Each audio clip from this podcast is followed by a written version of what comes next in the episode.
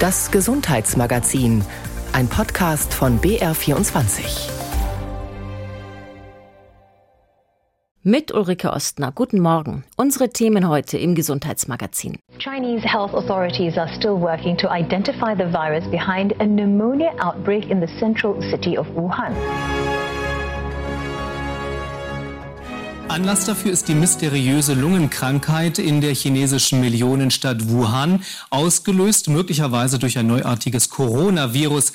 Das glauben zumindest chinesische Wissenschaftler. We have therefore made the assessment that COVID-19 can be characterized as a pandemic. Drei Jahre ist das jetzt her. Zwischen Anfang Januar und Anfang März 2020 trat das Coronavirus in unser aller Leben und hat dieses Leben für viele nachhaltig verändert. Selbst wenn die Pandemie sich ihrem Ende zuneigt, den Kampf gegen Long-Covid müssen wir noch kämpfen. Wir berichten über eine Studie und über politische Maßnahmen gegen die Nachwirkungen von Covid-19. In unserem zweiten großen Thema heute geht es ebenfalls um Unterstützung für Betroffene. Wir sprechen mit einer der führenden Brustkrebsexpertinnen über ihr neues Buch, Professor Nadja Habeck, und wir stellen das Bürgertelefon Krebs vor. Aber zunächst zur Krankheit nach der Krankheit. Long-Covid. Damit ist ein schier unendliches Spektrum von Beschwerden gemeint, die nach einer Corona-Infektion bleiben können. Noch versuchen die Forscher und Forscherinnen zu verstehen, warum manche davon betroffen sind und andere nicht. In München wurde zum Beispiel eine Studie aufgesetzt, um über drei Jahre hinweg zu beobachten, wie sportliche Menschen auf das Virus reagieren. Unsere Kollegin Susanne Dietrich hatte vor zwei Jahren Corona. Sie ist sehr sportlich und sie ist immer noch nicht wieder ganz auf dem Damm. Als Studienteilnehmerin ist sie damit qualifiziert. Ich messe jetzt noch den Blutdruck auf beiden Seiten. An können Sie einfach so ablegen. In der sportmedizinischen Ambulanz des Klinikums der Technischen Universität München werde ich einmal rundum durchgecheckt. Es ist der zweite Untersuchungstermin für die sogenannte Kosmos-Studie. Zuerst wird mein Blutdruck gemessen. 120 zu 80. Durch eine Hautfaltenmessung an Bauch, Rücken, Oberarm und Oberschenkel werden als nächstes meine Körperfettwerte bestimmt. Mit dem Rücken als erstes einmal zu mir drehen, bitte. 16, 7 und den Oberschenkel einmal locker anstellen. Dann dürfen Sie sich wieder anziehen. Vor etwa einem Jahr wurde ich zum ersten Mal vom Team für präventive und rehabilitative Sportmedizin der TU München untersucht. Nach meiner Corona-Infektion Ende 2020 habe ich mich oft erschöpft gefühlt und hatte immer wieder mit Kurzatmigkeit und Herzrasen zu kämpfen. Deswegen war ich unsicher, wie viel körperliche Aktivität gesund für mich ist. Heute ist der sogenannte Follow-up-Termin, der zeigen soll, ob sich meine Werte verbessert haben. Die Kosmos-Studie läuft von Herbst 2020 bis Ende 2023. Sie erforscht die Effekte einer Covid-19-Erkrankung auf die körperliche Leistungsfähigkeit. Insgesamt nehmen zwölf sportmedizinische Institute in ganz Deutschland daran teil. Für die TU München betreut der Kardiologe und Sportmediziner Dr. Fritz Wimbauer die Studie. Wir haben nicht nur die Leistungssportler im Blick, aber auch die Freizeitsportler, die auch von der Covid-19-Erkrankung betroffen waren. Und auch bei diesen Patienten wollen wir eben schauen, was für Effekte hat so eine Covid-19-Erkrankung auf Herz-Kreislauf, aber auch auf andere Beschwerdesymptome, auf die Leistungsfähigkeit auch ganz allgemein. Über 2200 Leistungs- und Hobbysportler wurden bisher für die Studie durchgecheckt, vor allem Herz und Lunge. Zu den Untersuchungen gehören unter anderem Belastungs- und Ruhe-EKG, Herzultraschall, Lungenfunktion und umfangreiche Laboruntersuchungen. Die bisherigen Studienteilnehmerinnen und Teilnehmer waren zwischen 16 und 65 Jahre alt. Durch die verschiedenen Virusvarianten haben sich die Symptome und Beschwerden der Covid-19-Genesenen, die bisher an der Studie teilgenommen haben, verändert. Traten Geruchs- und Geschmacksstörungen bei den ersten Virustypen häufiger auf, berichten Betroffene inzwischen vor allem, dass sie sich abgeschlagen und weniger belastbar fühlen. Eine positive Entwicklung zeichnet sich bei den Auswirkungen einer Covid-19-Infektion auf den Herzmuskel ab, so Dr. Wimbauer war es sicherlich bei den ersten Varianten so der Fall, dass man durchaus häufiger auch mal eine relevante Herzmuskelbeteiligung gesehen hat, sieht man jetzt, dass die Wahrscheinlichkeit für eine Herzmuskelentzündung zum Glück in einem überschaubaren Maß ist. Also die großen Studien, die dazu bereits publiziert wurden, sprechen im Kollektiv der jungen Sportler von so knapp ein bis drei Prozent. Eine Herzmuskelentzündung kann nicht nur für den Leistungssportler, aber natürlich auch für den Patienten doch ganz erhebliche Effekte mit sich ziehen. Die Herzleistung kann theoretisch auch abfallen. Es kann auch zu gefährlichen Rhythmusstörungen kommen. Also eine Herzmuskelentzündung ist schon sehr, sehr ernst zu nehmen. Und wir sehen eben, dass erfreulicherweise bei den aktuellen Varianten die Wahrscheinlichkeit hierfür so im niedrigen einstelligen Prozentbereich ist. Das gilt vor allem für jüngere und sportliche Menschen. Ganz so, sehr schön. Gleich kommt dieser Widerstand. Bei mir wird jetzt die Lungenfunktion gemessen. Ich sitze mit einer Klemme auf der Nase und einem Mundstück zwischen den Zähnen in einer Art Duschkabine und atme erst gegen einen Widerstand und dann mit einem kräftigen Stoß aus. Ein junger Arzt unterstützt mich dabei. Nach der Ausatmung tief Luft holen und dann mit Schuss alles ausatmen. So weit wie es geht. Alles aus, alles aus. Sehr schön. Meine Lungenfunktionswerte sind im oberen Normbereich. Sie haben sich im Vergleich zur ersten Untersuchung sogar minimal verbessert. Ich fühle mich auch weniger kurzatmig als noch vor einem Jahr. Ein gutes Zeichen. Auch meine EKG und Blutwerte sind in Ordnung. Trotzdem bin ich auch zwei Jahre nach meiner Covid-19-Infektion mental und körperlich noch nicht so belastbar wie vor der Erkrankung. Zum Beispiel habe ich weiterhin oft Konzentrationsschwierigkeiten und meine Ausdauer ist noch deutlich schlechter. Ich kann nur viel kürzere Strecken spazieren gehen oder mit dem Rad fahren und bin deutlich schneller erschöpft als früher. Im Rahmen der Kosmos-Studie hat sich bisher gezeigt, etwas mehr als jeder zehnte Leistungs- oder Hobbysportler ist ein halbes Jahr nach der Infektion noch mit Leistungseinschränkungen konfrontiert. Aber grundsätzlich erholen sich sportliche Menschen schneller von Covid-19 als weniger aktive. Die wichtigste Erkenntnis aus den aktuellen Studien, die auch publiziert wurden, ist, dass Sport ein ganz fantastisches Therapeutikum darstellt. Da gibt es eine ganz große Studie aus Großbritannien, die gezeigt hat, dass eben körperlich aktive Menschen ein äh, dramatisch verringertes Risiko für schwere Verläufe von einer Covid-19-Erkrankung aufweisen. Also regelmäßiger Sport und die Leitlinien empfehlen da so 150 bis 300 Minuten in der Woche reduziert die Schwere des Krankheitsverlaufes. Was körperliche Aktivität nach einer Covid-19-Infektion anbelangt, empfiehlt die Deutsche Gesellschaft für Sportmedizin, wer keine Symptome hat, also asymptomatisch erkrankt ist, sollte etwa drei Tage lang keinen Sport machen.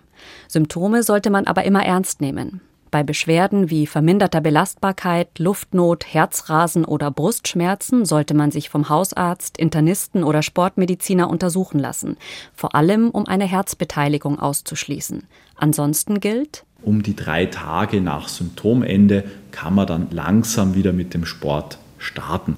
Solange Symptome bestehen, bitte unbedingt mit dem Sport pausieren und wenn die Symptome beendet sind, dann kann man auch sukzessive wieder einsteigen und da bietet sich an, zum Beispiel über zwei Wochen sukzessive die Belastungsdauer und Häufigkeit zu steigern, bevor man dann wieder mit der Intensität so richtig durchstartet. Wenn Sie Interesse haben, man kann sich an der Studie noch beteiligen. Auf br24.de-sonntag finden Sie den Kontakt. Aber wie gesagt, nicht alle erholen sich nach einer Covid-19-Infektion so, dass sie zu ihrer früheren Leistungsfähigkeit zurückfinden. Die Bundesregierung hat inzwischen erkannt, dass diese Menschen mehr Hilfe brauchen und stellt Geld zum Beispiel für die Forschung zur Verfügung. Aber das löst noch längst nicht alle Probleme, wie Vera Wolfskämpf berichtet. Viele Betroffene fühlen sich alleingelassen. Das erzählt Linda Heidmann, die sich bei den Grünen um das Thema Long-Covid kümmert. Gerade auch dadurch, dass sie vielfach von Arzt zu Arzt rennen und nicht ernst genommen werden. Und auch die Tatsache, dass es einfach für dieses Krankheitsbild noch keine Therapie und noch keine Medikamente gibt, macht viele sehr hilflos.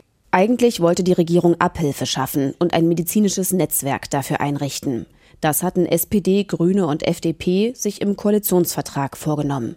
Bisher ist nichts daraus geworden, beklagt Artisch Gürpina, Gesundheitspolitiker der Linken. Das alles wird versprochen, teilweise angekündigt und nicht umgesetzt. Ein Lob gibt es von dem Oppositionspolitiker. Immerhin finden Betroffene Online-Informationen auf einer Seite der Bundeszentrale für gesundheitliche Aufklärung. Außerdem startet demnächst eine Hotline für Betroffene, die Hilfe vermitteln soll. Aber die tatsächliche Versorgung sei Aufgabe des Gesundheitssystems, erklärt das Bundesgesundheitsministerium. Die Politik hat die Arztpraxen, Kliniken und Krankenkassen verpflichtet, bis Ende des Jahres gemeinsam die Strukturen dafür aufzubauen. Mehr Angebote will auch Linda Heidmann von den Grünen. Momentan gibt es Spezialkliniken in Berlin und München, aber ein Großteil der Menschen kommt gar nicht bis Berlin oder München, beziehungsweise diese beiden Anlaufstellen sind einfach auch völlig überlaufen und können keine Termine mehr vergeben. Nicht immer wird Long-Covid erkannt. Die Erkrankung kann viele Symptome haben. Chronische Erschöpfung, Nervenschmerzen oder Atemnot.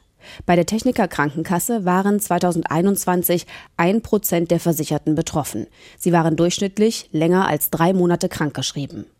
Betroffene müssen Anspruch auf regelmäßige ärztliche Betreuung haben, fordert der linken Politiker Gürpina. Reha-Angebote müssten zum Krankheitsbild passen, genauso wie die Pflege. Dass du eben manche Tage arbeiten kannst oder manche Tage nicht pflegebedürftig bist. Und dazu bedarf es einer besonderen Betreuung auch in der Pflege, dass du eben kurzfristig abrufen kannst, ich brauche Pflege oder ich brauche keine Pflege.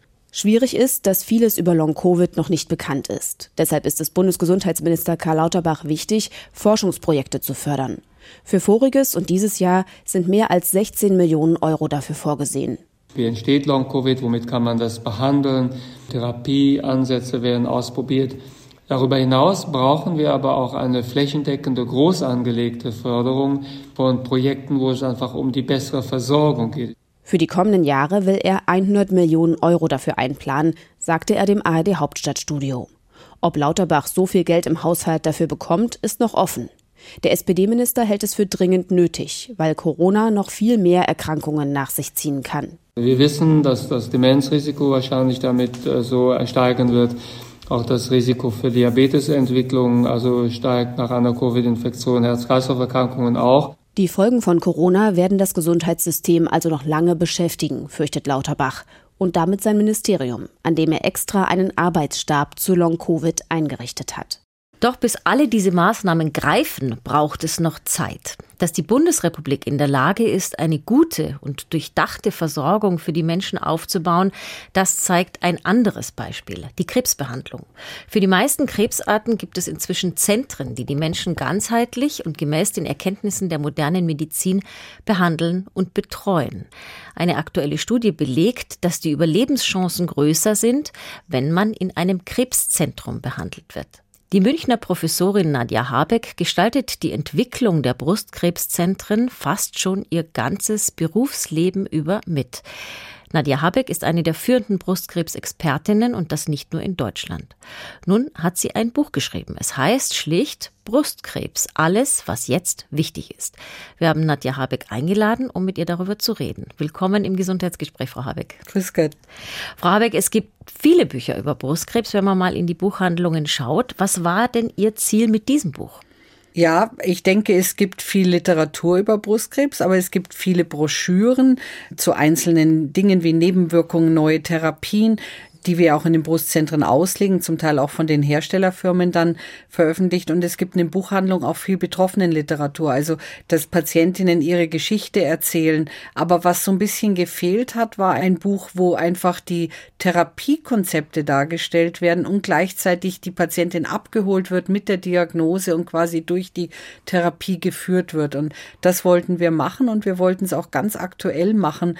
Es gab solche Bücher früher, aber die sind auch schon 10, 15 Jahre alt und die Brustkrebstherapie hat sich unglaublich schnell entwickelt in den letzten Jahren. Wir hatten allein in den letzten zwei Jahren acht neue Medikamente, die zugelassen worden sind und all das ist da drin im Buch. Deswegen ist es auch ein bisschen umfangreich geworden. Aber man muss es ja nicht auf einmal durchlesen, sondern kann immer an der Stelle reinschauen, wo man gerade einen Informationsbedarf hat. Aber am Anfang steht die Diagnose und die ist für die Frauen eigentlich immer ein Schock. Aber sind sie dennoch, die Frauen, in so einem Brustkrebsfall handlungsfähig in ihren Augen? Ja, unbedingt. Aber es ist unglaublich viel. Zum einen zieht einem die Diagnose so den Boden unter den Füßen weg. Und zum anderen kommen wir Ärzte dann und sagen, das muss man machen, das muss man testen, das müssen Sie noch tun, das müssen Sie noch tun. Und dann können wir sagen, wie es weitergeht. Es ist unglaublich viel Information. Viele Patienten bringen natürlich deswegen auch Partner, Kinder oder Vertrauenspersonen mit zum Gespräch und trotzdem ist es noch viel Informationen.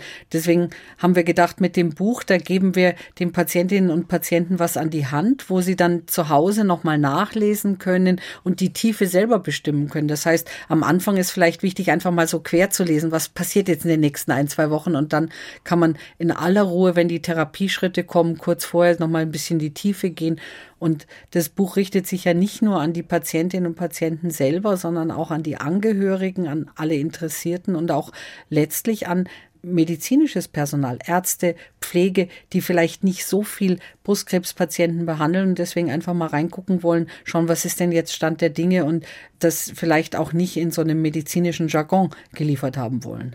Beim Lesen des Buches ist es mir aufgefallen, dass Sie wirklich nichts aussparen und dass Sie den Leserinnen auch nichts ersparen. Sie gehen zum Beispiel sehr dezidiert auf die möglichen Nebenwirkungen der Therapien ein, aber immer mit dem Fokus, was kann ich denn tun, damit ich da so gut wie möglich durchkomme. Jetzt wissen wir alle, bei einer Chemotherapie, da kann es zu Haarausfall, zu Übelkeit kommen. Aber was gibt es denn für Symptome von anderen Behandlungen, die man nicht so auf dem Schirm hat? Naja, was uns wichtig war, Sie sagen, wir ersparen den Leserinnen und Lesern nichts, war uns halt auch sehr realistisch, das darzustellen. Und wie gesagt, am Anfang kann man so mal drüber lesen und dann, wenn es einen wirklich selber betrifft, dann hat man ja auch Interesse da mehr reinzusteigen. Und es gibt viele Nebenwirkungen von den Therapien, auch wo man selber aktiv als Patient, Patientin was beitragen kann. Zum Beispiel nehmen Sie die Taxane als Chemotherapie, wo es diese Neuropathie gibt, dieses Bitzeln an den Fingerspitzen, an den Fußsohlen, wo man durch äh, Stimulation im Vorfeld, sei es mit diesen Igelbällen oder die Hände in so trocken Hülsefrüchte so ein bisschen massieren abends beim Fernsehen oder über verschiedene Bodenbelege barfuß laufen, auch aktiv was machen kann und all solche Tipps Tipps sind da drin. Wir lernen ja auch selber als Ärzte viel von unseren Patienten und zum Beispiel auch Ingwer ist ein gutes Mittel gegen Übelkeit. Da sind wir eigentlich schon bei den komplementären Methoden, die im Buch sehr ausführlich behandelt werden. Und zwar das fand ich auch interessant. Nicht nur die Dinge, die zwingend helfen, sondern auch solche, mit denen man vielleicht vorsichtig sein sollte. Beruht das auf wirklichen wissenschaftlichen Erkenntnissen? Ja, es gibt Studien und ich denke, man sollte da alle Ergebnisse zeigen. Und manche Studien zeigen eben auch, dass was, was so eigentlich ganz logisch erscheint, dann doch nicht funktioniert oder eher sogar schädlich ist. Und zum Beispiel? Ähm, ganz wichtig zum Beispiel diese, wir schreiben ja auch viel von den neuen Medikamenten, die auch Hoffnung machen, gerade auch orale Krebstherapien sind ja heute, äh, die dem Patienten sehr viel Selbstständigkeit über lange Jahre mit dieser Therapie äh, schenken. Und da gibt es dann Medikamente wie zum Beispiel Johanniskraut, was man ja vielleicht gern mal sich besorgt, ein bisschen depressive Verstimmung hat oder so. Das induziert die Abbauenzyme. Das heißt, diese neuen Medikamente werden ganz schnell wieder aus dem Körper rausgewaschen, weil der Abbauapparat im Körper einfach angeheizt wird wird. Und was anderes zum Beispiel, äh, was ja in Amerika viel verbreitet ist, Grapefruit zum Morgenessen, das verhindert, dass Krebsmedikamente im Körper abgebaut werden oder wird sehr viel verlangsamter abgebaut. Und dadurch kann es eben zu Nebenwirkungen kommen und die können sehr unangenehm sein. Und dann reduzieren die Ärzte wieder das Krebsmedikament in der Dosis, weil man denkt, das ist schlecht verträglich und dadurch ist es dann auch nicht mehr wirksam. Also diese ganz banalen Dinge sollte man wissen und deswegen im Zweifelsfall, wenn man komplementär komplementärmedizinische Maßnahmen ergreifen möchte, einfach mal abstimmen mit den Ärzten. Bewegung ist inzwischen erwiesenermaßen auch fast schon sowas wie ein Medikament bei Krebserkrankungen.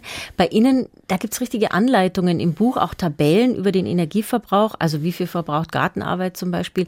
Warum haben Sie das so dezidiert gemacht? Naja, weil wir zeigen wollten, dass Bewegung nicht unbedingt ist, ins Fitnessstudio gehen oder mit dem Rennrad durch die Gegend fahren, sondern dass jeder das machen sollte, was ihm Spaß macht. Und da gibt es viele Möglichkeiten. Wir schreiben ja vom Skilanglaufen übers Eislaufen bis hin eben auch zum Fitness oder Tanzen, Joggen, Nordic Walking, alles, was Spaß macht. Und wichtig ist, dass man es mehrfach die Woche macht. Wir geben so ein bisschen so einen Korridor vor, aber ich glaube, jeder muss das finden, was einem am meisten Spaß macht. Ich zum Beispiel fahre wahnsinnig gern Fahrrad, aber das ist auch nicht jedermanns Sache. Sie haben das zu Beginn unseres Gesprächs schon angedeutet. Das Buch ist nicht nur für die Frauen, sondern es ist auch für die Familien, für die Partner, für die Partnerinnen möglicherweise, weil da ja auch Themen berührt sind wie Sexualität, wie Zärtlichkeit, wie Lustempfinden. Was raten Sie denn jetzt dem Partner oder der Partnerin?